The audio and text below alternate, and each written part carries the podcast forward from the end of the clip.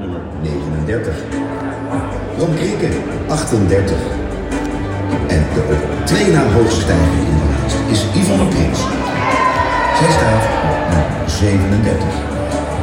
Raymond Buter, zeven plaatsen omhoog, hij staat op 36. En ook een stijger, Hilmar Mulder, de hoofdredacteur van Libero. Nummer 1 in de tijdschrift 50. Maar liefst 11 plaatsen omhoog naar 35. Gerard Gezarian staat dit jaar op 34. En de nummer 1 van de Radio 50, Dave Minnebo, op 33. Acht plaatsen omhoog, Wilfred Gené, hij staat op 32. Adva van Zanten op 31 en Jeroen Pauw op nummer 30.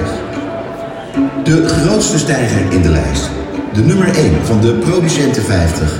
Georgette Schliek knalt met maar liefst 38 plaatsen omhoog. Zij staat op nummer 29. Isabelle Dax staat op 28. En spectaculair, ondanks zichzelf, staat de scherpe en oergeestige Marcel van Roosmalen helemaal nieuw, edoch totaal op 27. Hij blijft in de hoogste regionen van de Media 100. RTL's Peter van der Vorst staat op nummer 26. Erik Kramer, de sympathieke topman van WPP, stijgt naar nummer 25. De op één hoogste binnenkomer dit jaar is de Nestor van theater en tv. Zonder gek gezicht te trekken, dendert André van Duin de media onder binnen. Hij staat op nummer 24. Marieke Elzinga op 23.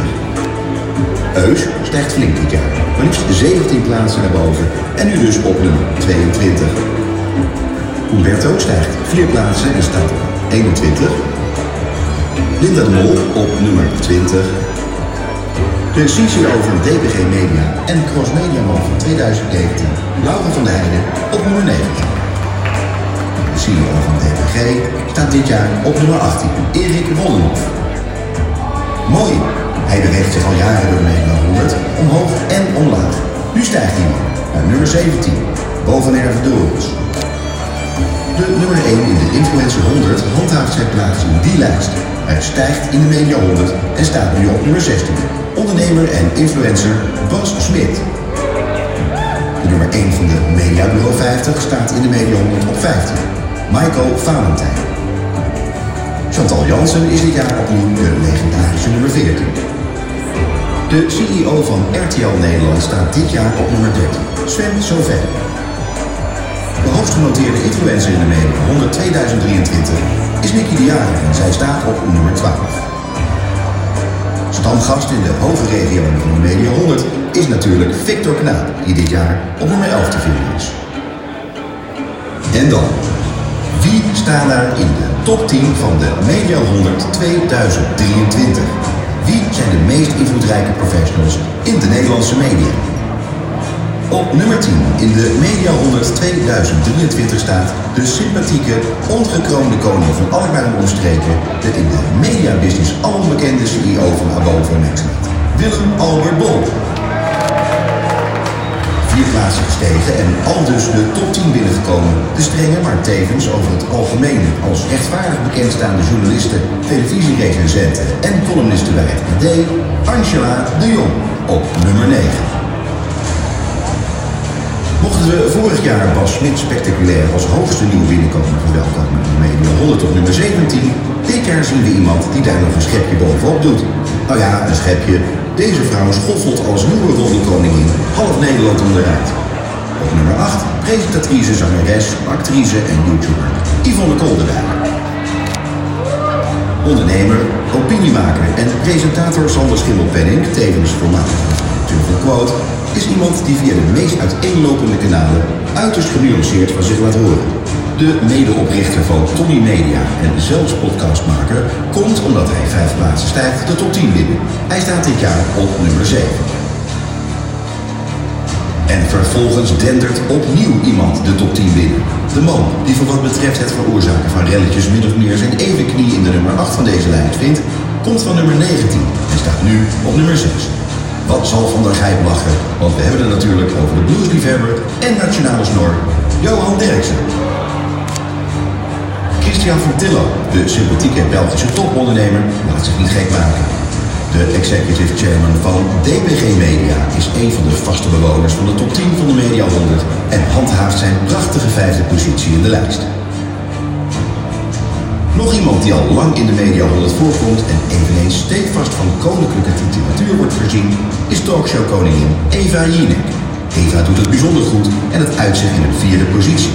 Zij komt van plaats 4. Chapeau, Eva. En dan de top 3 van de Media 100 2023. Wie zijn in Nederland de drie meest invloedrijke mensen in de media? Wie staat er dit jaar op nummer 1?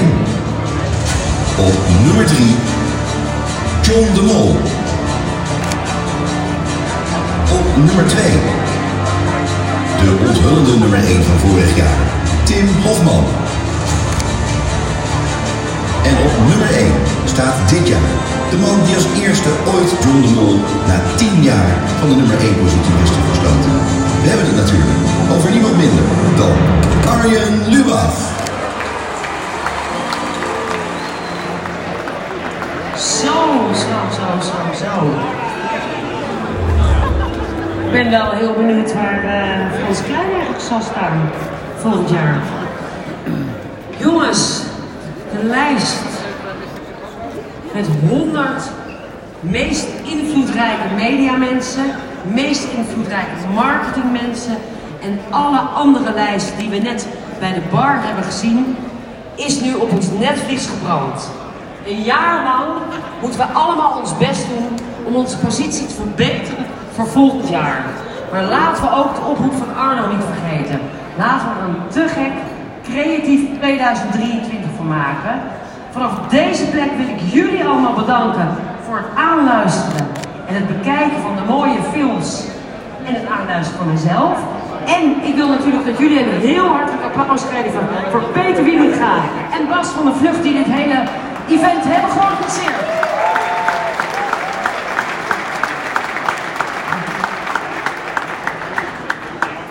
Ja, dames en heren, en dan moet ik zeggen dat ik het echt een ongelooflijk fijne verrassing vond.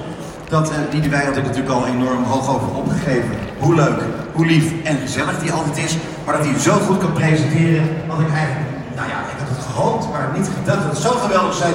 Dames en heren, Liedewijn, Hentenaar.